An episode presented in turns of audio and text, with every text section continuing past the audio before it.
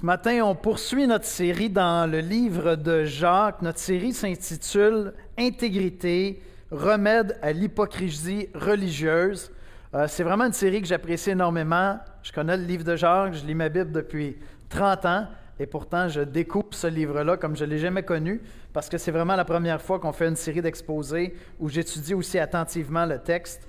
Et euh, ce matin, on parle de favoritisme spécialement appliqué dans le contexte du favoritisme qu'on pourrait faire envers les riches contre les pauvres. Est-ce qu'il y a quelque chose qui parle plus d'hypocrisie religieuse qu'une Église qui va commencer à encenser, à louanger, à être favorable, à faire du favoritisme envers les riches contre les pauvres? Puis, si vous regardez l'histoire du christianisme, ben dans notre histoire, on a une histoire... Euh, disons, assez contradictoire, où on voit l'Église qui, en général, veut prendre soin des pauvres et qui souvent a l'air très riche en même temps. Et c'est souvent ça à travers toute l'histoire de l'Église. À plusieurs moments, on le voit. Donc, je pense que c'est vraiment un sujet qui est approprié. Maintenant, imagine qu'à compter de dimanche prochain, tu es en charge du ministère de la poignée de main à la porte. À compter de dimanche prochain, c'est toi qui es à la porte, qui donne la poignée de main pour accueillir les gens. Est-ce que toi, tu serais une personne qui pourrait avoir des comportements où tu ferais du favoritisme? Il y a des années, on a un, monsieur qui venait à l'église, il s'appelait Raymond. Raymond ne vient pas à l'église, fait je ne suis pas en train d'exposer personne. Raymond, ben, c'était un ami tranquillement à mon frère et moi. J'ai déjà parlé de lui. Raymond, disons, je vais être très cru, là, je, je m'excuse, on rentre directement dans le sujet. Mais disons que Raymond avait certains problèmes d'incontinence. Et Raymond n'utilisait pas beaucoup la douche. Et euh, donc, c'est un monsieur qui avait eu un accident lorsqu'il était plus jeune. Il était resté avec une certaine déficience. On l'avait rencontré en, allant de porte en porte ou dans un parc, je me souviens plus. On a invité Raymond à venir à l'église. Il est venu chez nous dans le temps des fêtes, au souper de Noël. Puis de temps en temps, il fallait qu'on dise à Raymond, mon frère et moi, on allait voir Raymond, puis il disait Raymond, quand tu viens à l'église, c'est comme si tu allais à un mariage. Qu'est-ce que tu fais quand tu vas à un mariage? Tu te mets sur ton 31, tu tu prends une bonne douche, tu te prépares, tu viens à l'église, parce que souvent Raymond oubliait ce petit détail. Alors imagine que c'est Raymond qui se pointe à la porte et que ben, Hugo ou Yannick lui ont pas rappelé depuis deux mois qu'il faut se préparer comme si on allait une noce à l'église. Et toi, tu as le ministère euh, de la poignée de main à la porte. Est-ce que tu fais du favoritisme? Est-ce que tu l'accueilles chaleureusement? Admettons que la personne qui suit Raymond tu vois juste comme ça sur le côté, là, par les portes qu'il y a là, elle débarque en limousine à l'église ce matin-là. Elle est belle comme Ken puis Barbie, chic and swell. Puis c'est Raymond qui s'en vient après. Est-ce que tu fais du favoritisme? Est-ce qu'il y a un malaise? Est-ce que si je regardais tes yeux, je pourrais percevoir certaines choses? Moi, je prétends que l'être humain est extraordinairement partiel. Euh, c'est très difficile pour nous de ne pas faire de favoritisme. Et je vais vous donner d'autres illustrations tantôt, mais je pense que c'est très, très dur. En fait, je pense que c'est dans notre nature de répondre à ce qu'on voit des gens devant nous et de se comporter un peu différemment, alors que dans la nature de Dieu, c'est tout le contraire. En fait, on va voir même que peut-être que Dieu fait du favoritisme, mais pas celui qu'on pense. Ce matin, on va parler de favoritisme, puis on va parler de favoritisme dans l'Église. Mais j'aimerais ça que vous reteniez une chose ce matin. À compter de la semaine prochaine, vous êtes tous en charge de l'accueil à l'Église de l'Espoir. Tout le monde. Des gens autour de vous de chaque côté, ceux qui sont assis à côté de vous. Vous êtes tous en charge du ministère de l'accueil, parce que c'est ça une Église. Ça ne me dérange pas si ça fait 20 ans que tu viens à l'Église ou si c'est la première fois. Si tu reviens la semaine prochaine, tu es en charge de, de l'accueil à l'Église et d'accueillir les gens sans favoritisme, en s'accueillant les uns les autres comme Christ, on va le voir, le fait dans ce passage-là. On va aller dans la prière, puis on va écouter la lecture de la parole de Dieu. Seigneur Jésus, on vient dans ta présence ce matin. On vient dans, ta présence parce que toi, tu nous accueilles. C'est euh, complètement fou de pouvoir simplement déclarer ça. Nous venons dans ta présence. Lorsqu'on connaît le Dieu de la Bible, c'est quelque chose de, de surprenant, c'est quelque chose de beau. Ça nous parle de ta grâce, de ta bonté, Seigneur. Parce que nous ne méritons pas d'entrer dans ta présence. Mais non seulement, Seigneur, on vient dans ta présence ce matin, mais on vient dans ta présence avec l'attente que ton esprit vienne faire une œuvre en nous. vienne nous parler, vienne nous transformer.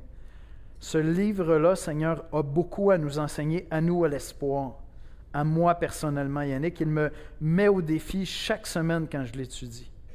Et je te demande de nous transformer pour ta gloire, Seigneur, et pour qu'on puisse marcher dans cette loi de liberté, comme le dit Jacques, Seigneur. Nous voulons être un peuple libre, libre de marcher à ta ressemblance, Seigneur. C'est en Jésus-Christ qu'on te prie. Amen. Amen. Eh bien, la lecture biblique de ce matin est dans l'Épître de Jacques, la nouvelle édition de Genève, chapitre 2, les versets 1 à 13. Donc, l'Épître de Jacques, chapitre 2, les versets 1 à 13. Mes frères, que votre foi en notre glorieux Seigneur Jésus-Christ soit exempt de tout favoritisme. Supposez en effet qu'il entre dans votre assemblée un homme avec un anneau d'or et un habit magnifique, et qu'il y entre aussi un pauvre misérablement vêtu. Si, tournant vos regards vers celui qui porte l'habit magnifique, vous lui dites, Toi, assis-toi ici à cette place d'honneur. Et si vous dites au pauvre, Toi, tiens-toi là debout ou bien assis-toi au-dessous de mon marchepied. Ne faites-vous pas en vous-même une distinction et n'êtes-vous pas des juges aux pensées mauvaises? Écoutez, mes frères bien-aimés, Dieu n'a-t-il pas choisi les pauvres aux yeux du monde pour qu'ils soient riches en la foi et héritiers du royaume qu'il a promis à ceux qui l'aiment? Et vous, vous avilissez le pauvre.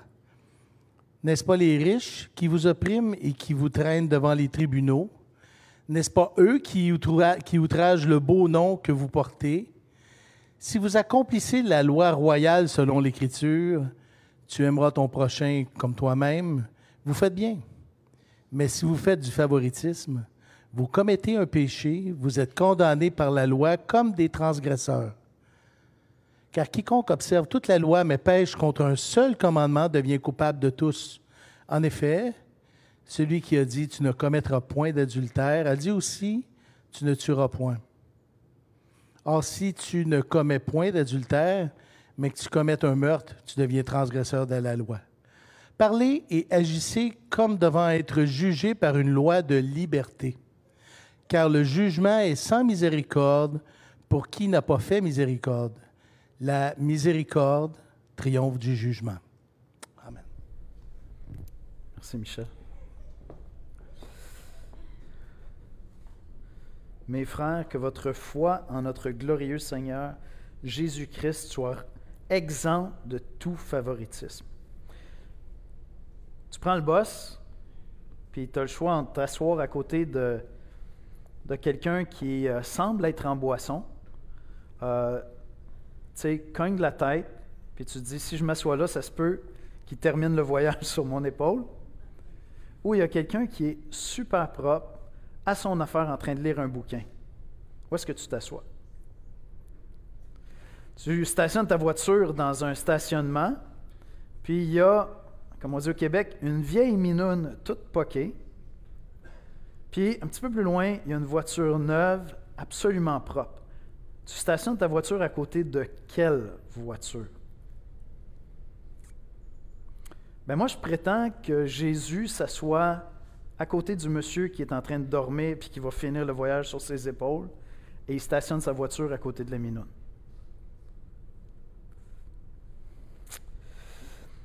Voici comment je résumerai l'exposé biblique de ce matin. Découvrir les merveilles de l'Évangile change à jamais mon regard sur les pauvres et sur le favoritisme.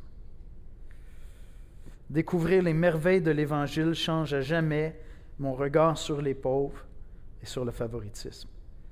Euh, souvent, on dit qu'à l'espoir, on essaie d'être une Église qui est centrée sur l'Évangile, parce que l'Évangile de Jésus-Christ nous aide à comprendre toute la parole de Dieu. C'est le moteur de notre joie dans la foi.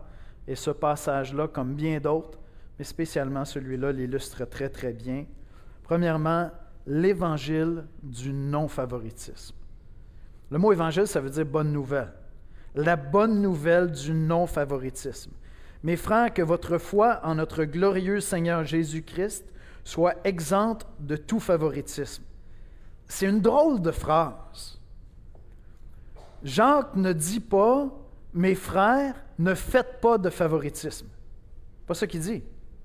Il dit, mes frères, que votre foi en notre Seigneur Jésus-Christ soit exempt de tout favoritisme. Il attache la foi en Jésus. Il dit que dans ta foi en Jésus-Christ, il n'y ait pas de favoritisme. De quoi il parle? Qu'est-ce qu'il est en train de dire? Je veux dire qu'un chrétien ne doit pas faire de favoritisme. C'est une belle vertu de ne pas faire preuve de favoritisme. Pas besoin d'être chrétien pour élever ça comme vertu. Mais là, Jacques est en train d'attacher ça à la foi en Jésus. Il dit que ta foi en Jésus soit sans favoritisme. Puis il y a, une complexité qui n'est pas rendue ni dans le français, ni dans les versions anglaises, qui est là. Puis c'est parce que ça ne se rend pas bien en français. Je vais, je vais quand même juste le dire. Si, si je voulais le traduire littéralement, ça donnerait à peu près ceci. Mes frères, que votre foi en notre Seigneur Jésus-Christ de la gloire soit exempte de tout favoritisme. Si je voulais le traduire littéralement, là, je pourrais dire aussi, mes frères, que votre foi en notre Seigneur Jésus-Christ, virgule, la gloire, soit exempte de tout favoritisme. Ça ne rend pas bien le texte lorsque je dis notre glorieux Seigneur Jésus-Christ. C'est plus que ça. Le texte dit que Jésus-Christ est la gloire. Et là, si vous êtes familier avec le Nouveau Testament, il y a d'autres passages qui peuvent vous venir à l'esprit. On va en citer quelques-uns. Mais on voit cette idée dans la Bible que Jésus-Christ est l'expression même de la gloire de Dieu. Que Dieu ne manifeste autant, jamais autant sa gloire que dans la personne et l'œuvre de Jésus-Christ. Puis quand je dis Jésus-Christ, je parle de Dieu le Fils fait homme lorsqu'il s'est manifesté, lorsqu'il est devenu un être humain, lorsqu'il a vécu parmi nous comme homme, lorsqu'il est mort sur la croix, la gloire de Dieu s'est manifestée comme jamais auparavant. Quelques versets rapidement. Dans 2 Corinthiens 4, versets 3 et 4. Si notre évangile, c'est l'apôtre Paul qui parle, est encore voilé, il est voilé pour ceux qui périssent pour les incrédules dont le Dieu de ce siècle a aveuglé l'intelligence afin qu'ils ne voient pas briller la splendeur de l'évangile de la gloire de Christ qui est l'image de Dieu. L'évangile de la gloire de Christ qui est l'image de Dieu. La bonne nouvelle de la gloire de Christ qui est l'image de Dieu. Jésus-Christ est l'image de Dieu et c'est une bonne nouvelle de saisir sa gloire. Parce que lorsque tu découvres qui est Jésus-Christ, tu découvres Dieu comme tu n'aurais jamais pu le découvrir autrement. Parce que nulle part ailleurs, dans toutes les Écritures, dans toute l'histoire de l'humanité, de la révélation de Dieu, Dieu n'a-t-il manifesté sa gloire de manière aussi glorieuse que dans la personne et l'œuvre de Jésus-Christ. 2 Corinthiens 4, 6. Car Dieu qui a dit, la lumière brillera du sein des ténèbres, a fait briller la lumière dans nos cœurs pour faire resplendir la connaissance de la gloire de Dieu sur la face de Christ. Paul est en train de faire référence à la création, que la lumière soit, il dit, lorsque quelqu'un comprend qui est Jésus-Christ, lorsque quelqu'un saisit que Jésus-Christ est Dieu, le Fils, fait homme, qui vient pour nous faire connaître le Père. Une lumière vient dans son cœur dans le même sens que lorsque Dieu créa la lumière. Parce qu'enfin, on saisit la gloire de Dieu en voyant la face de Christ. je vous ramène dans, notre passage. Revenez dans le passage. Maintenant, on va retourner à, à ce verset 1. Mes frères, que votre foi en notre glorieux Seigneur Jésus-Christ ou en, en notre Seigneur Jésus-Christ la gloire, soit exempte de tout favoritisme. Voyez-vous, Christ est la gloire de Dieu. Christ est la gloire de Dieu et cette gloire-là s'est fait pauvre, s'est fait homme pour qu'on soit sauvé. Dieu le Fils était dans la gloire, jouissait de toutes les faveurs de l'univers c'était le favorisé des favorisés. Ce n'est pas un défavorisé, vous comprenez? Dieu le Fils était dans la gloire. Et cette gloire-là s'est fait homme. Elle s'est fait pauvre. La gloire de Dieu s'est fait défavorisée. Il est venu vivre parmi les hommes, des êtres faibles, limités. Pensez-y un instant, on parle de Dieu qui devient un homme. Tu rentres l'infini dans une enveloppe humaine. Tu prends la personne qui a toutes les possibilités du monde, puis tout d'un coup, elle adopte une nature humaine. Elle devient un être limité, un être qu'on pourrait tuer, un être qu'on va tuer. Il devient homme. Le plus favorisé des êtres est devenu un défavorisé. C'est ça que la Bible nous dit. C'est ce que la Bible nous dit. 2 Corinthiens 8, 9. Car vous connaissez la grâce de notre Seigneur Jésus-Christ, qui pour vous s'est fait pauvre, de riche qu'il était, afin que par sa pauvreté vous soyez enrichis. Mais oui, c'est Dieu le Fils qui devient un homme. Il s'est fait pauvre. Il devient un pauvre homme, un être humain. Il s'est fait pauvre afin que vous soyez enrichis, afin que vous puissiez être sauvés, afin que vous puissiez entrer dans sa famille. Galates 3, verset 13. Christ nous a rachetés de la malédiction de la loi, étant devenu malédiction pour nous. Lorsque Christ est pendu au bois, la parole de Dieu nous dit qu'il est fait pécher, pas qu'il a péché, mais qu'il est fait pécher. Et donc Dieu lui impute, Dieu dépose sur lui les fautes de tous ceux qui vont croire en lui. Et donc, lorsqu'il est sur la croix, hein, puis que les gens qui ne comprennent pas ce qui se passe regardent ça, puis disent, mais il a été maudit de Dieu. Mais dans un vrai sens, il a été maudit de Dieu. Pas parce qu'il est pécheur, pas parce qu'il fait le mal, pas parce que Dieu littéralement l'abandonne, mais dans un sens très réel, il est maudit de Dieu il a été fait malédiction. Il n'y a pas plus défavorisé que celui qui est maudit de Dieu. Le plus favorisé des êtres est devenu le plus défavorisé des êtres. Est-ce que vous voyez où je m'en vais? Lorsque je vous dis que le favoritisme et l'absence de favoritisme est lié à l'Évangile. Et c'est pour ça que Jacques dit que votre foi en notre Seigneur Jésus-Christ, la gloire, la gloire de Dieu, soit exempte de favoritisme. Parce que le favoritisme est une contradiction en soi avec l'Évangile. Faire preuve de favoritisme est une offense à l'Évangile même, parce que l'être le plus favorisé de l'univers a choisi de vivre comme un défavorisé, afin que nous puissions être enrichis. Il s'est fait pauvre pour que nous devenions riches. L'Évangile, c'est l'histoire du plus favorisé des êtres qui vient vers les défavorisés pour les adopter dans sa famille, dans son royaume. Le favoritisme dans l'Église, c'est un rejet de l'Évangile. Puis c'est un vrai défi parce que je vous assure qu'on en fait beaucoup plus souvent qu'on pense. Mais le favoritisme dans l'Église, c'est un rejet de l'Évangile, c'est un rejet de Christ. Parce que c'est une contradiction avec l'Évangile. Favoriser les riches au détriment des pauvres, c'est une offense directe à Christ.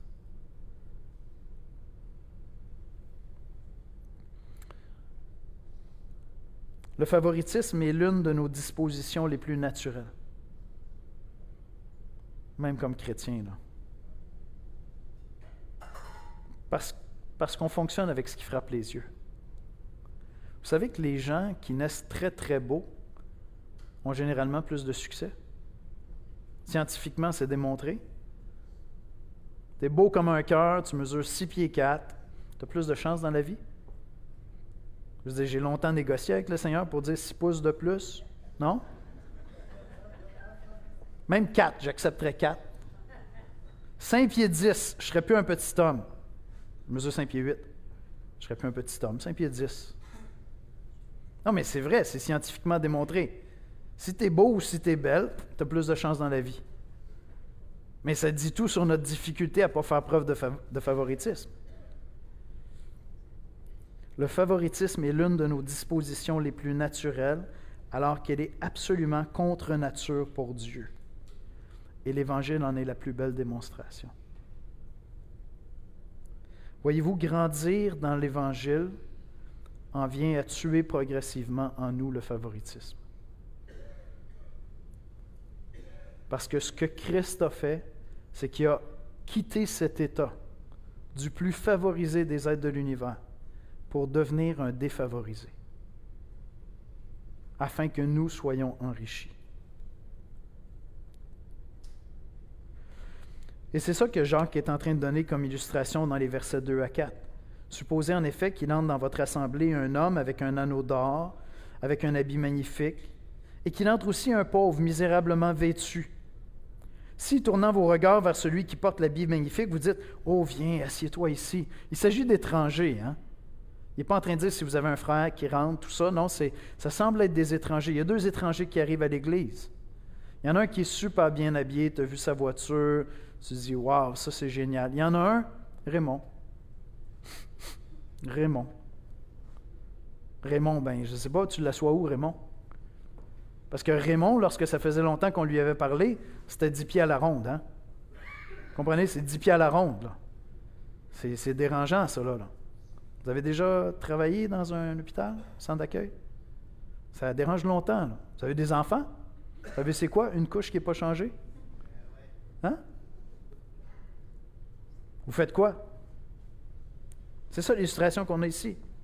Je l'exagère un peu. Toi, assieds-toi ici à cette place d'honneur. Et si vous dites aux pauvres, toi, tiens-toi là debout. Ou bien, assieds-toi en dessous de mon marchepied. Ne faites-vous pas en vous-même une distinction et n'êtes-vous pas juges, pas des juges aux mauvaises pensées? Dieu a toujours été, à travers toute la Bible, contre le favoritisme. C'est vrai dans l'Ancien Testament comme dans le Nouveau Testament. Dans Lévitique 19.15, on lit, Tu ne commettras point d'iniquité dans tes jugements. Tu n'auras point d'égard à la personne du pauvre. Et tu ne favoriseras point la personne du grand, mais tu jugeras ton prochain selon justice. Tu ne feras pas de distinction entre les deux. Tu vas toujours être juste. Dieu a toujours été contre le favoritisme, mais avec la venue de Jésus-Christ, on comprend à quel point c'est dans le cœur de Dieu de s'opposer au favoritisme. Et donc, si on est une Église qui est centrée sur l'Évangile, si on est une Église qui est émerveillée par l'Évangile de Jésus-Christ, c'est ça notre vision, hein? Une Église émerveillée par l'Évangile de Jésus-Christ au service de la communauté plus je vais découvrir la grandeur de l'Évangile, plus je vais réaliser qu'au cœur même de l'Évangile, le favoritisme est impossible. Meurt là. Quand je saisis l'œuvre de Christ, ça tue en moi le favoritisme. Plus on va être émerveillé par l'Évangile de Jésus-Christ, moins on va être une Église qui va être portée à faire du favoritisme.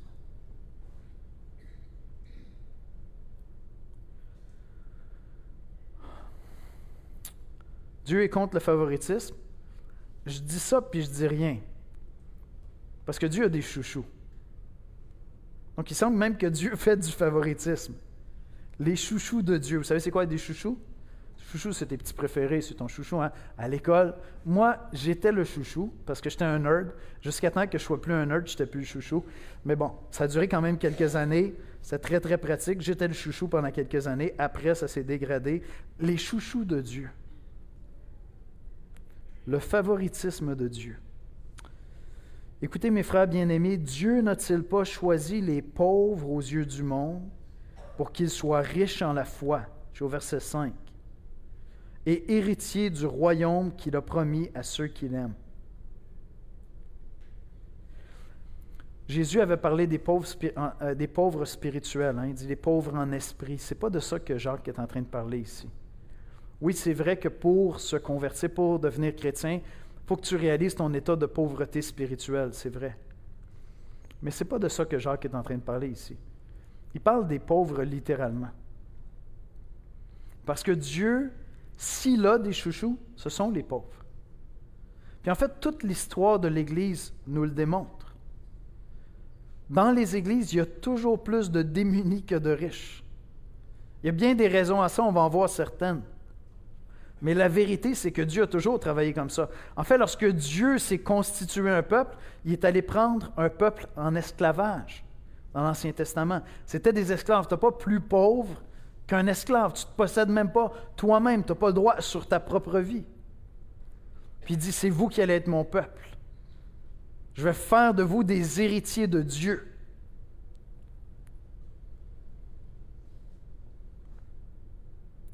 Dieu a toujours été sensible aux démunis.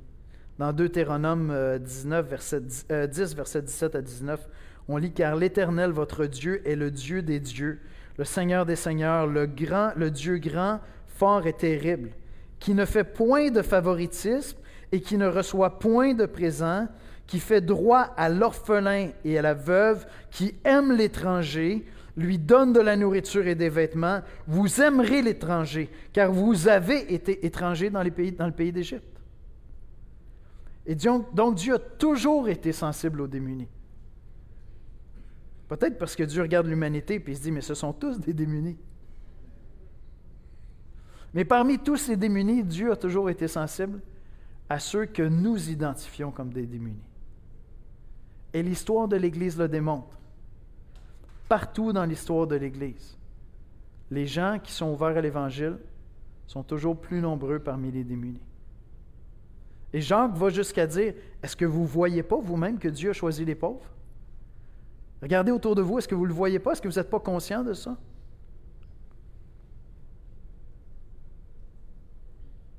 Tu t'assois dans l'autobus. Raymond est là. Puis il y a une dame bien soignée qui a l'air de sentir bon, qui est en train de lire son petit livre. Tu t'assois à côté de Raymond tu t'en vas t'asseoir là-bas?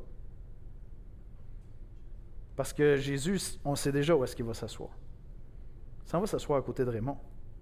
C'est clair. Regardez son ministère. C'était quoi sa réputation? Il avait une mauvaise réputation parce qu'il se tenait avec les gens de mauvaise réputation. Où est-ce que tu t'assois dans l'autobus?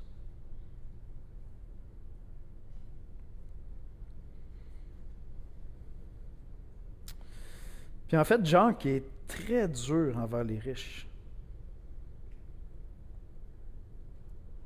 J'ai intitulé, ce point-là Les obstacles des riches et le safe space de l'Église. L'espace sécuritaire pour les riches. Vous allez voir pourquoi. Versets 6 et 7. Et vous, vous avilissez le pauvre. N'est-ce pas les riches qui vous oppriment et qui vous traitent, qui vous traînent devant les tribunaux? N'est-ce pas ceux qui outragent le beau nom que vous portez? Jacques est en train de dire, vous, vous faites du favoritisme, votre regard change. Vous accueillez le riche, puis vous dites, ah, regarde ça, c'est peut-être quelqu'un qui va pouvoir donner pour l'Église, c'est quelqu'un qui a des compétences. Ah, on, est, on est sensible à la réussite. On est sensible à la réussite. On voit quelqu'un qui, par sa manière d'être habillé, sa manière de s'exprimer, manifeste de la réussite, puis là on dit, waouh, check ça, je pense que je vais pouvoir le recruter dans mon ministère. Il a des capacités, c'est génial. Écoutez, là, je vous parle comme un pasteur. Il faut qu'on se parle à nous-mêmes pour être honnête devant Dieu. La personne arrive et est éloquente. Quand elle dit quelque chose, tu comprends ce qu'elle dit. Il aime Dieu. Il est propre. Tu as le goût de le mettre à la porte puis qu'il salue tout le monde. Je vous confesse quelque chose. Je ne suis pas sûr que je mettrai moi à la porte pour serrer des mains. Ben, en tout cas, je parle avec lui chaque semaine avant. Je lui rappelle que c'est une noce de venir à l'Église.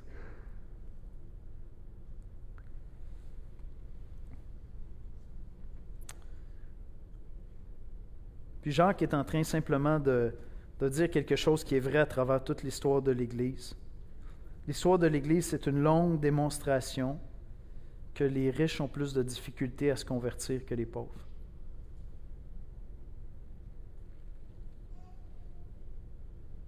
Littéralement. Est-ce que Jacques est en train de dire qu'il haït tous les riches? Non, c'est pas ça qu'il est en train de dire. En fait, il est en train de parler un petit peu comme Jésus. C'est une des caractéristiques de la lettre de Jacques. il peut faire des, affirmations à la Jésus.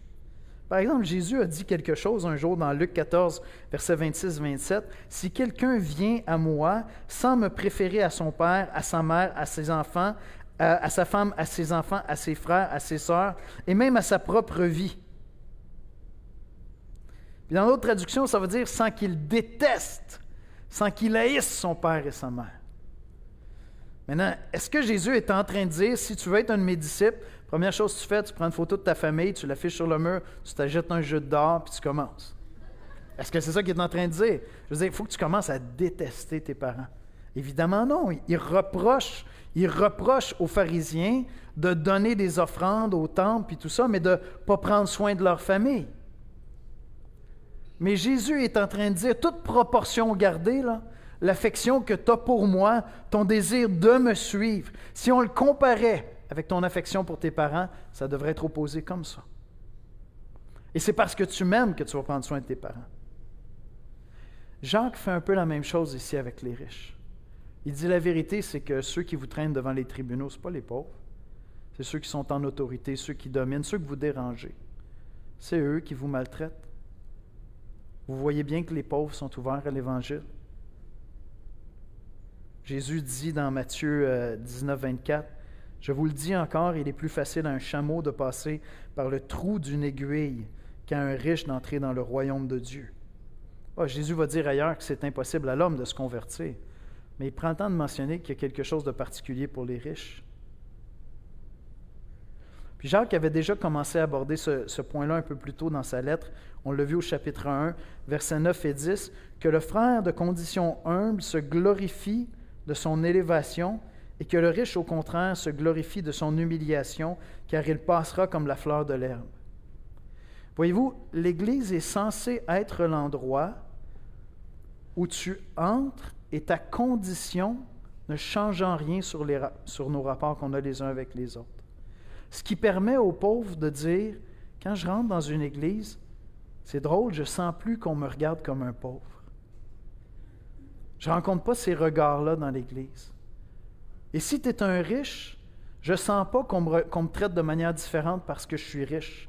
Et ça me rappelle que bientôt je vais mourir nu comme un verre. Et donc que ma vie et toutes mes richesses ne définissent pas ma valeur, mon identité. L'Évangile est humiliant pour le riche parce que le riche fonctionne dans la société en général avec des égards parce qu'on est partiel, les, on est partiel, les hommes. On voit une belle voiture, on voit quelqu'un qui est bien habillé, on voit ça, puis notre c'est extraordinairement. En fait, ceux qui ne changent pas leur comportement n'existent pas vraiment. Soit que tu haïs les riches, soit que tu les adules. Certains d'entre vous vous dites Écoute, moi, je ne fais jamais de faveur à un riche. Oui, je sais, tu les détestes. Je comprends. Je comprends ça. Mais les gens qui arrivent à vraiment être neutres, juste dire Voici un être humain. C'est contre nature. On voit les gens puis on répond à leur apparence. C'est en nous, puis Dieu nous a créés avec des yeux. Mais en même temps, avec notre nature déchue, on est pécheur, puis là, on déforme plein de choses. Au lieu de voir quelqu'un qui est dans une position où il va pouvoir donner davantage, va pouvoir aider davantage, c'est pas ça qu'on voit. Il y a une espèce de comportement de Wow, la réussite, le succès. Et venir dans l'Église devrait être un safe space pour les riches où enfin on ne les regarde pas à travers leur richesse, mais on les regarde simplement comme des pécheurs repentants. Et un safe space pour les pauvres, où enfin on les regarde simplement comme des êtres humains. Un pécheur repentant, c'est tout. C'est censé être ça, l'Église, parce que c'est au cœur de l'Évangile. C'est au cœur de l'Évangile. Donc si Dieu a des chouchous, c'est les pauvres. Et si nos cœurs devraient être portés vers quelqu'un, c'est vers les gens démunis. Et remarquez que Dieu n'est pas en train de dire que les pauvres ont un meilleur cœur. Il n'est pas en train de dire que les pauvres sont par nature des gens meilleurs. C'est pas ça qu'il est en train de dire. Il est en train de dire que le cœur de Dieu est sensible à ceux qui souffrent, à ceux qui sont moins favorisés. C'est ça qu'il est en train de dire. Et donc, l'Église devrait être cet endroit où chaque être humain, de quelque condition sociale que ce soit, de quelque origine que ce soit. Et même le dimanche matin, quand on t'accueille de quelque religion que ce soit. Tu veux venir entendre le message de l'Évangile? Tu n'as pas besoin d'être chrétien pour mettre le pied ici. Moi, je vais t'accueillir. Tu veux venir entendre ce message-là? Tu es bienvenu. Tu es bienvenu ici. On va t'accueillir avec dignité. Que tu sois riche, pauvre. Ça doit être ça, l'Église. Parce que c'est au cœur de l'Évangile. Alors, c'est quoi la solution? Mais Jacques nous la donne. C'est de suivre la loi de notre roi. Regardez les versets 8 et 9. Si vous accomplissez la loi royale selon l'Écriture, tu aimeras ton prochain comme toi-même, vous faites bien. Quand on lit ça la première fois, je ne sais pas si vous êtes comme moi, mais dans une première lecture, je vois ça comme la loi par excellence, tu sais, comme la meilleure loi. Mais ce n'est pas ça qui est dit. C'est dit la loi royale. Rappelez-vous ce qu'on vient de voir dans le contexte. On parle de Jésus-Christ notre Seigneur, qui est la gloire de Dieu, qui vient, qui se fait pauvre pour qu'on puisse devenir riche avec lui. Il va vers les pauvres, il les attire pour qu'ils entrent dans son royaume. On est dans un contexte de royaume ici. C'est de ça que Jacques parle. Bien, il dit, notre roi à nous a une loi par excellence. Tu aimeras ton prochain comme toi-même. En fait, c'est tellement, ça fait tellement partie de lui-même que Jésus-Christ nous a aimés comme lui-même. J'exagère pas en disant ça. Il a quitté son statut de l'être le plus favorisé de l'univers, adoré, adulé. Puis il est devenu un homme pauvre, était maltraité, était tué, pendu au bois comme un criminel. Pourquoi? Afin que nous puissions intégrer son royaume, entrer dans sa famille, que nous fassions partie de sa famille. Il nous a aimés comme lui-même. Il nous fait participer à sa famille, à la famille de Dieu. Il dit, je vous aime, je vous aime au point de me donner moi-même pour que vous puissiez entrer dans ma famille. C'est la loi de Christ. C'est la loi royale. Et donc, ce que Jean est en train de dire, c'est que comme chrétien, quand on côtoie des gens, qu'ils soient pauvres ou riches, on doit les traiter avec le même égard qu'on voudrait recevoir nous-mêmes. Je sais qu'on vit à cette époque où là, on part et on dit Ouais, mais je m'aime pas, tu sais, il faut que je commence à m'aimer. Je comprends, tu as peut-être des issues à régler, je méprise pas ça du tout. Mais en même temps, même celui qui a besoin de dire qu'il ne s'aime pas, il s'aime assez pour avoir besoin de, le partager. Tu sais. Fait tu as au moins besoin qu'on t'écoute bien, est cet égard-là envers les gens autour de toi. Tu désires avoir de l'aide, merveilleux. Donne de l'aide aux gens autour de toi. Jésus nous a aimés au point de quitter la gloire de son Père. Il est devenu un homme, il est mort sur la croix, il s'est fait pauvre, afin qu'on puisse entrer dans sa famille. Il a appliqué lui-même cette loi-là parce que c'est sa loi lui, la loi de notre roi. Et si nous appartenons à son royaume, c'est ça qu'on va faire. On va regarder tous les, êtres humains, sur un pied d'égalité et on va tous les aimer comme on aimerait être aimé. On va les servir comme on aimerait être servi.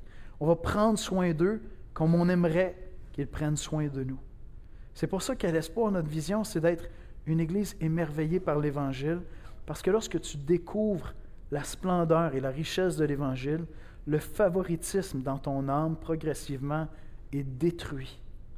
Il est tué parce que tu intègres dans ta vie cette loi de notre roi, cette loi royale. Et tu apprends à aimer ton prochain comme toi-même, sans favoritisme. Ça veut dire quoi? Ça veut dire que tu vas te placer au service des autres. Je l'ai encore répété ce matin dans le cours sur la formation de disciples. L'amour dans le Nouveau Testament prend la forme du service l'amour dans le Nouveau Testament prend la forme du service. Christ ne nous a pas déclaré du haut des cieux qu'il nous aimait, il est venu le déclarer sur la croix.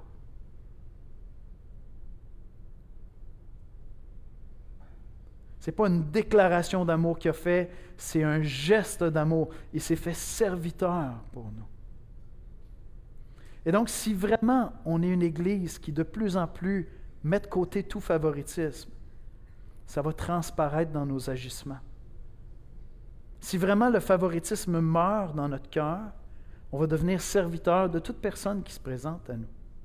On va les aimer. J'aime vraiment comment Jacques termine ce passage-là. Je termine sur ça, je vais demander aux musiciens de venir me rejoindre, s'il vous plaît. Il dit au verset 12 et 13, Parlez et agissez comme devant être jugés par une loi de liberté, car le jugement est sans, miséricorde pour qui n'a pas fait miséricorde. La miséricorde triomphe du jugement. La loi de Christ est une loi de liberté. Elle nous conduit dans la liberté qui nous libère du favoritisme, du péché. Et ce que Jacques est en train de nous dire, c'est que le regard qu'on veut déposer sur les gens, c'est un regard de compassion. C'est un regard de miséricorde. Le favoritisme, ce n'est pas seulement envers les riches contre les pauvres. Tu peux le faire en favorisant des gens de ta famille, en favorisant des amis, des collègues au travail. On peut faire du favoritisme dans, de mille et une manières. De toutes sortes de manières, on peut faire ça. Mais le regard que Christ a déposé sur nous, c'est un regard de miséricorde. Il a été compatissant envers notre statut, notre état. Et ce qu'on veut apprendre à vivre ensemble, c'est à toujours garder un regard compatissant envers le riche, parce qu'il vit dans un piège constant de penser que ses richesses lui donnent plus de valeur.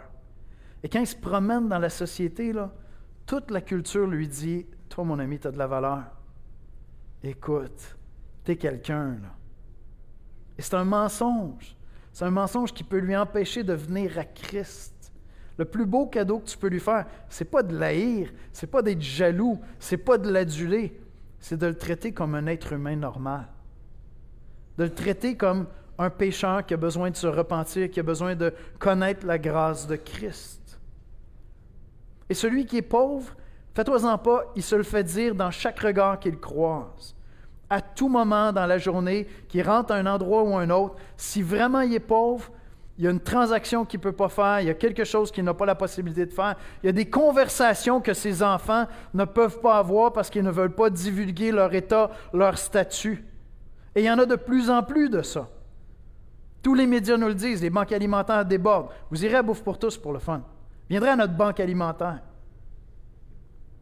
Dans l'Église, dans l'Église, nos regards, notre accueil est censé redonner la dignité aux gens, afin qu'ils puissent ensuite entendre l'Évangile, afin qu'ils entendent l'Évangile, que leur oreille soit disponible parce que dans mon regard, ils se sont sentis accueillis.